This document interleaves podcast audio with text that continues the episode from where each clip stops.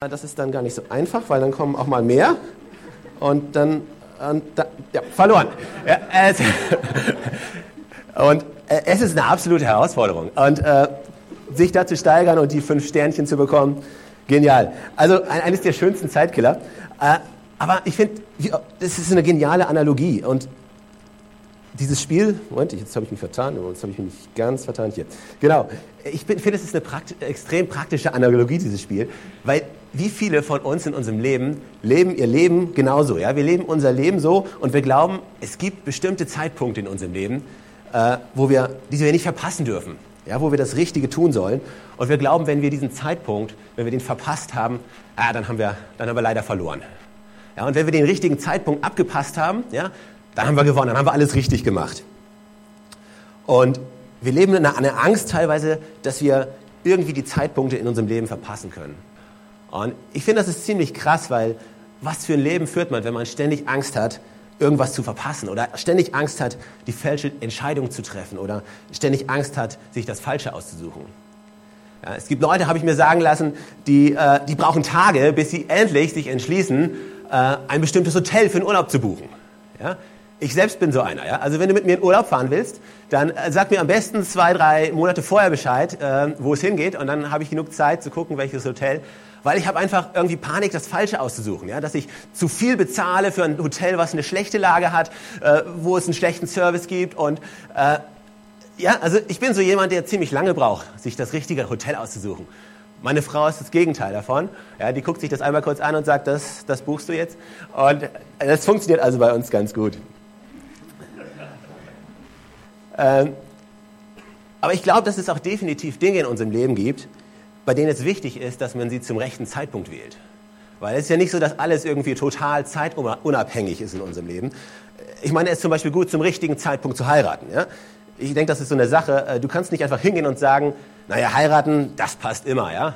Äh, heiraten ist immer in Ordnung. Äh, heiraten ist ja an sich eine gute Sache. Also weil es eine gute Sache ist, passt es schon immer. Der Titel der heutigen Message ist, die richtige Zeit für die richtigen Dinge ist immer. Die richtige Zeit für die richtigen Dinge ist immer. Und weißt du, ich glaube da definitiv dran. Ich weiß nicht genau, wie ich es nennen soll. Äh, äh, es ist diese Stelle in diesem Buch Prediger. Da heißt es Anfang und Ende, äh, Steine sammeln und Steine wegwerfen, was auch immer das heißen soll. Und Lieben und Hass und Krieg und Frieden, alles hat seine Zeit. Und ich glaube da definitiv dran, dass unser Leben ein Stück weit in Zeiten verläuft. Aber ich glaube gleichzeitig, dass es Dinge gibt, dass es richtige Dinge gibt, die keinen Zeitpunkt brauchen. Ich glaube, dass es Dinge in unserem Leben gibt, die sind immer aktuell, die haben immer Saison. Es gibt Dinge, da können wir nicht einfach sagen, ach, ich habe jetzt keine Zeit dafür, das ist gerade der falsche Zeitpunkt. Aber wie oft leben wir unser Leben genauso, dass wir sagen, ah, jetzt ist gerade nicht der richtige Zeitpunkt. Ich glaube, jetzt ist gerade der falsche Zeitpunkt. Ich befinde mich gerade jetzt nicht in dieser Situation, dieses oder jenes zu tun und bei manchen Sachen stimmt es auch, aber bei anderen Dingen sind es einfach nur Ausreden. Und wir leben in einer Gesellschaft, die uns einbläut, man muss auch mal Nein sagen können. Aber ich glaube, wir sollten wieder anfangen, Ja zu sagen. Ich glaube, wir sollten wieder sagen, Ja. ja man muss auch mal Ja sagen können. Und wir leben in einer Gesellschaft, die so Angst hat, sich zuzuschütten und zuzumüllen mit allem Möglichen. Ja? Ach, nein, nein, nein, lieber nicht.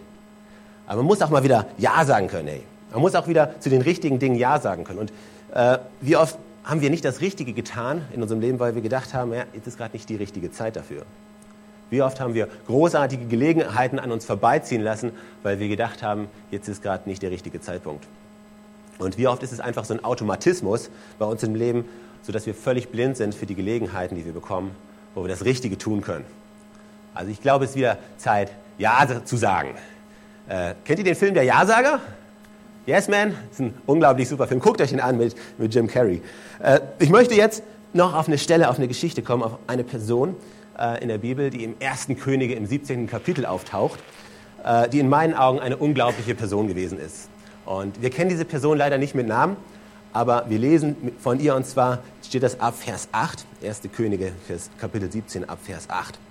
Da steht, da sprach der Herr zu Elia, steh auf und ging nach Zarpat in der Nähe von Sidon und bleibe dort. Zarpat. Ich habe dort einer Witwe den Auftrag gegeben, dich zu versorgen. Also machte er sich auf und ging nach Zapat. Ganz kurz für uns, damit wir verstehen, in welcher Situation wir uns hier gerade befinden. Israel ist eine, in einer extremen Dürrezeit. Okay? Israel ist in einer Hungersnot. Israel hat nichts mehr zu essen, Israel hat nichts mehr zu trinken und Israel ist dabei zu sterben und Menschen verlieren ihr Leben, weil sie sich in einer extremen Situation befinden. Und es ist keine einfache Situation, äh, aber Gott hat Elia versorgt. Er hat zuerst Raben geschickt, die ihm Brot gegeben haben zu essen und Fleisch. Und irgendwann hat diese Versorgung aufgehört und Gott hat zu Elia gesagt, geh in diesen Ort und triff diese Witwe, der ich den Auftrag gegeben habe, dich zu versorgen. Und er geht also und als er an den Toren der Stadt ankam, sah er eine Witwe, die Holz auflas. Und er rief zu ihr und fragte, würdest du mir einen Becher Wasser holen, damit ich trinken kann? Als sie sich auf dem Weg machte, um es zu holen, rief er nach, und bring mir auch ein Stück Brot mit. Doch sie antwortete, so wahr der Herr dein Gott lebt, ich habe kein einziges Stück Brot mehr. Im Topf ist nur noch eine Handvoll Mehl und im Krug nur noch ein kleiner Rest Öl. Ich habe gerade ein paar Zweige gesammelt, um diese Mahlzeit zu bereiten für mich und meinen Sohn. Wir werden essen und sterben. Doch Elia sagte zu ihr, Hab keine Angst, geh und mach, was du gesagt hast, aber backe mir zuerst einen kleinen, einen kleinen Laib Brot und bring ihn heraus. Dann backe für dich und deinen Sohn. Denn so spricht der Herr, der Gott Israels. Das Mehl im Topf wird nicht aufgebraucht werden und das Öl im Krug nicht zur Neige gehen, bis zu dem Tag, an dem der Herr dem Land Regen schickt. Sie ging los und tat, was Elia ihr aufgetragen hatte, und sie, Elia und ihr Sohn aßen viele Tage lang. Denn das Mehl im Topf nahm kein Ende und das Öl im Krug ging nicht zur Neige, wie der Herr durch Elia versprochen hatte. Ich liebe diese Geschichte und es ist eine von diesen extrem schönen Versorgungsgeschichten in der Bibel, oder? Es ist eine von diesen Geschichten, wo wir sehen, hey, wie treu Gott seinem Volk ist, wie treu Gott seinen Leuten gegenüber ist und er versorgt und er ist, er ist da und er hilft den Leuten in ihrer Situation. Aber das ist nur das Ende des, der Geschichte. Ja? Nur das Ende macht diese Geschichte so gut. Die ersten drei Viertel von der Geschichte, ich weiß nicht, ob es euch aufgefallen sind, ist aber, die ist hoffnungslos. Ja? Ich meine, das fängt schon damit an, Gott geht hin und sagt einer Witwe, ich habe einer Witwe aufgetragen, dich zu versorgen. Das ist pure Ironie. Ich meine, in der Gesellschaft, wer hat dort damals gelebt? Dort gab es unterschiedliche Stände und Schichten, unterschiedliche Wohlstände. Und die, die Witwen waren die Leute, die am wenigsten von allen hatten. Das waren die Leute, die am Ende der Nahrungskette standen. Ja? Das waren die, die, wenn das Feld abgeerntet worden ist, zurückgegangen sind aufs Feld und geguckt haben, ob da auch irgendwo eine Kartoffel rumliegt, damit die was zu essen haben. Und die Menschen, die unter den Witwen waren, das waren die Witwen, die noch für jemanden zu sorgen hatten. Diese Frau hatte einen kleinen Sohn und Gott sagt ausgerechnet zu dieser Witwe, versorge einen ausgewachsenen Mann. Das ist pure Ironie. Der Zeitpunkt hätte nicht schlechter sein können für diese Witwe. Ja? Es ist eine Hungersnot im Land. Sie weiß nicht, was sie tun soll. Sie, weißt du, für die Witwe war es eine absolute Katastrophe. Es hätte nicht schlechter laufen können. Die Person, die Gott ausgewählt hat, um seinen Propheten zu versorgen, die hätte nicht schlechter ausgewählt sein können. Die Anforderungen, die diese Frau hatte, die hätten nicht höher sein können. Weißt du, Elia hat gesagt, geh hin, hole mir Wasser und backe mir Brot.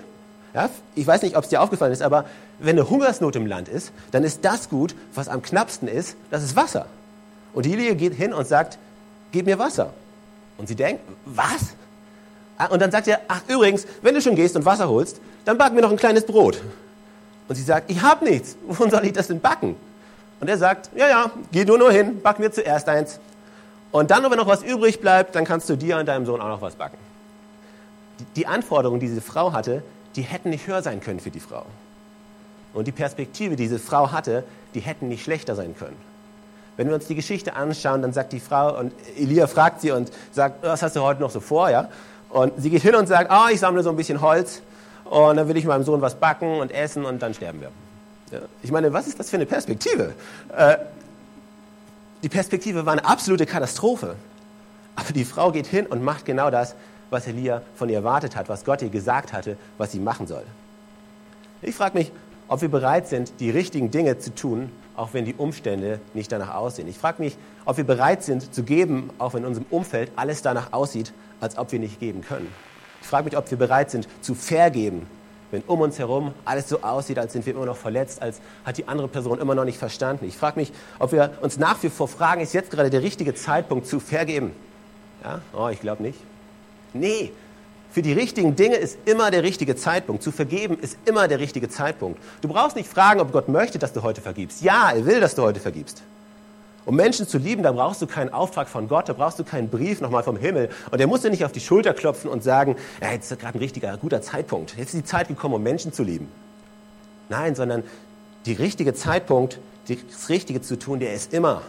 Du brauchst nicht zu warten, um großzügig zu sein. Es gibt keinen falschen Zeitpunkt, um großzügig zu sein ja, sondern die Zeit großzügig zu sein ist immer, der Zeitpunkt ist immer der richtige. Niemals wirst du das Problem haben zu sagen, oh, ich glaube, das war gerade der falsche Zeitpunkt.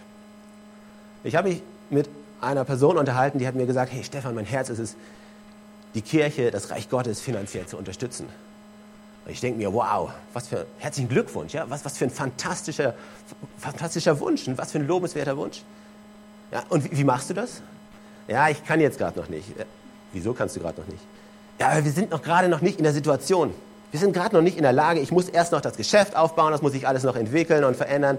Der Zeitpunkt muss erst passen. Aber ich glaube nicht, dass es irgendwann einen richtigen oder einen falschen Zeitpunkt gibt, um großzügig zu sein. Sondern Großzügigkeit ist immer modern. Großzügigkeit hat immer Saison. Großzügigkeit ist immer aktuell. Du brauchst nicht darauf zu warten. Du kannst irgendwann vielleicht viel mehr geben, als du jetzt geben kannst. Aber glaub mir, großzügig zu sein hat nichts damit zu tun, wie viel du gibst sondern es hat etwas damit zu tun, mit welchem Herzen du gibst. Es kann jemand viel weniger geben als du und so viel großzügig sein, großzügiger sein, weil sein Herz ein viel größeres ist. Großzügigkeit hat immer Saison. Ja, ich möchte ja gerne. Ich möchte ja gerne dienen, aber im Moment, ja, im Moment geht es gerade nicht. Momentan ist die Zeit so ein bisschen knapp und ich befinde mich gerade hier und ich befinde mich manchmal dort. Ja klar, das verstehe ich. Aber die Zeit zu dienen, die ist immer. Die Zeit zu dienen und anfangen, Gottes Reich zu bauen, ist immer. Ja, es gibt keine falsche Zeit dafür. Aber wie oft warten wir darauf, dass Gott anfängt, Türen aufzumachen? Und wenn Gott Türen aufmacht, dann sind auch wir bereit zu geben. Und dann fangen wir auch an zu dienen. Ja? Wenn mein Geschäft läuft, wenn meine Versorgung läuft, wenn meine, bei mir die Gelder reinfließen, dann kann ich auch anfangen zu geben. Dann kann ich auch anfangen zu dienen. Dann kann ich anfangen, mich zu investieren. Dann kann ich anfangen, das Richtige zu tun. Aber ich glaube nicht, dass Gott so funktioniert, sondern ich glaube, dass unsere Versorgung hinter unserer Großzügigkeit liegt, dass Gottes Segen hinter unserem Geben liegt. Ich glaube, dass Gottes Durchbrechen hinter unserem Gehorsam liegt. Ja, Stefan, das ist ein bisschen werksgerecht, oder? Heißt nicht, ich dachte, wir kriegen alles aus Gnade. Ich dachte, Gott ist einfach so ein großzügiger Gott, der schenkt uns einfach immer alles. Ja, natürlich. Gott ist die großzügigste Person, die du überhaupt nur vorstellen kannst. Aber Stefan, dann kannst du doch nicht sagen, dass ich Dinge tun kann, damit Gott Dinge tut, dann kommen wir doch nur wieder ins Tun rein, oder? Aber weißt du, wenn ich die Bibel richtig verstehe, dann erklärt sie uns ein Prinzip von Saat und Ernte. Sie erklärt uns, dass Gott uns in seiner Gnade alles gegeben hat, was wir brauchen, damit wir investieren können, damit wir säen können, um danach Ernte zu bekommen. Wenn ich die Bibel richtig verstehe, dann gibt es ein Prinzip von Treusein im Kleinen, um gesegnet zu werden mit dem Großen. Weißt du, wenn ich mir Geschichten anschaue, Geschichten um Geschichten um Geschichten, wenn Gott versorgt, wenn Gott rettet, wenn Gott offenbart, dann ist es immer, nachdem Menschen reagiert haben. Weißt du, Gott erwartet von uns, dass wir den ersten Schritt gehen, dass wenn wir diesen ersten Schritt gegangen sind, dann sehen, dass er schon lange da war, dass er alles vorbereitet hat. Aber das sehen wir manchmal nicht. Wir müssen manchmal einen Schritt um die Kurve gehen, um zu sehen, dass Gott schon lange da ist und sagt, ich bin schon da.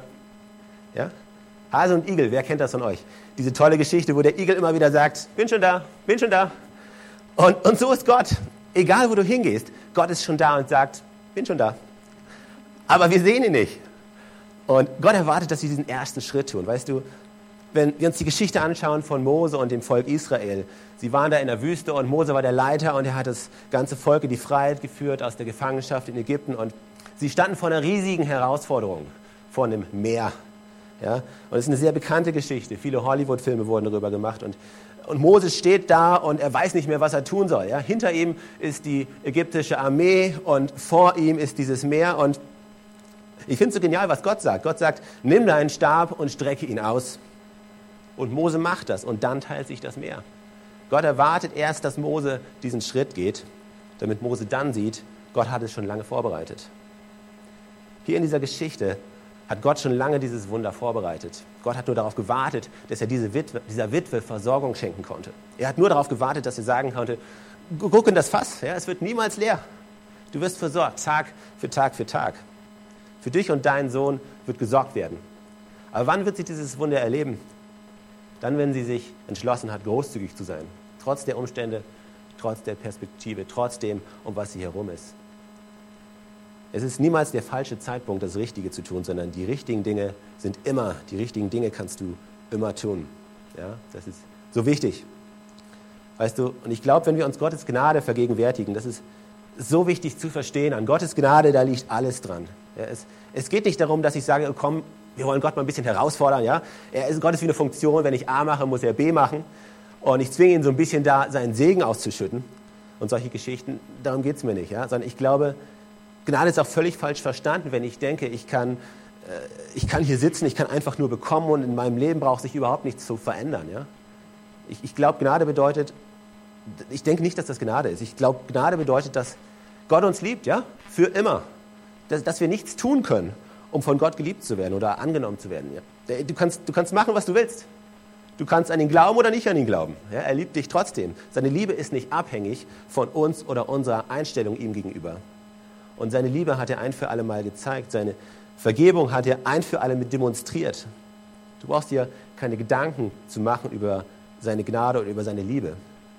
Aber ich glaube, es ist ein bisschen so wie Eltern, die alles dafür geben, damit ihr Kind eine großartige Ausbildung bekommt. Ja? Die sparen und sparen und sparen. Und, und irgendwann sagen sie, okay Kind, jetzt kannst du auf die absolute Elite-Uni gehen.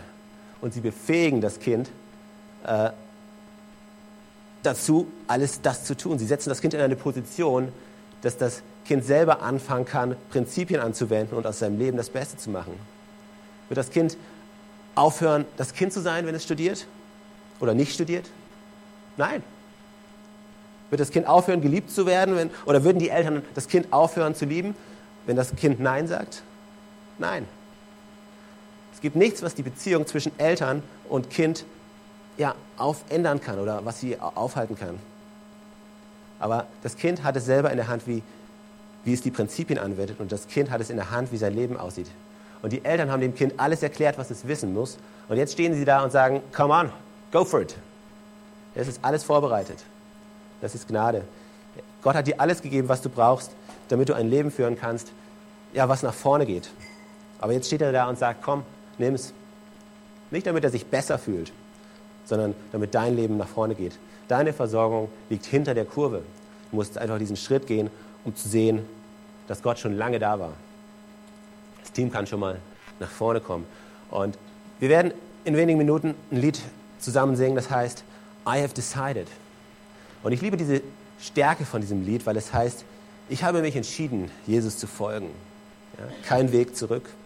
Ich drehe mich nicht mehr um, sondern ich laufe nach vorne. Mein Leben basiert auf dieser Entscheidung und jetzt gehe ich Schritt für Schritt für Schritt. Es gibt keinen falschen Zeitpunkt, sich für Jesus zu entscheiden. Und ich möchte euch ermutigen, euch auf den Text einzulassen und zu überlegen, wo stehst du? Das könnte dich abhalten, das Richtige zu tun in deinem Leben, was du immer vor dir hergeschoben hast. Ist es ein großzügiges Leben zu führen? Ist es zu dienen oder ist es zu geben? Was ist das Richtige, was gerade dran ist bei dir? Wir haben uns entschieden, Jesus nachzufolgen. Und wir drehen uns nicht mehr um. Unsere Entscheidung, unser Leben basiert auf dieser Entscheidung. Amen.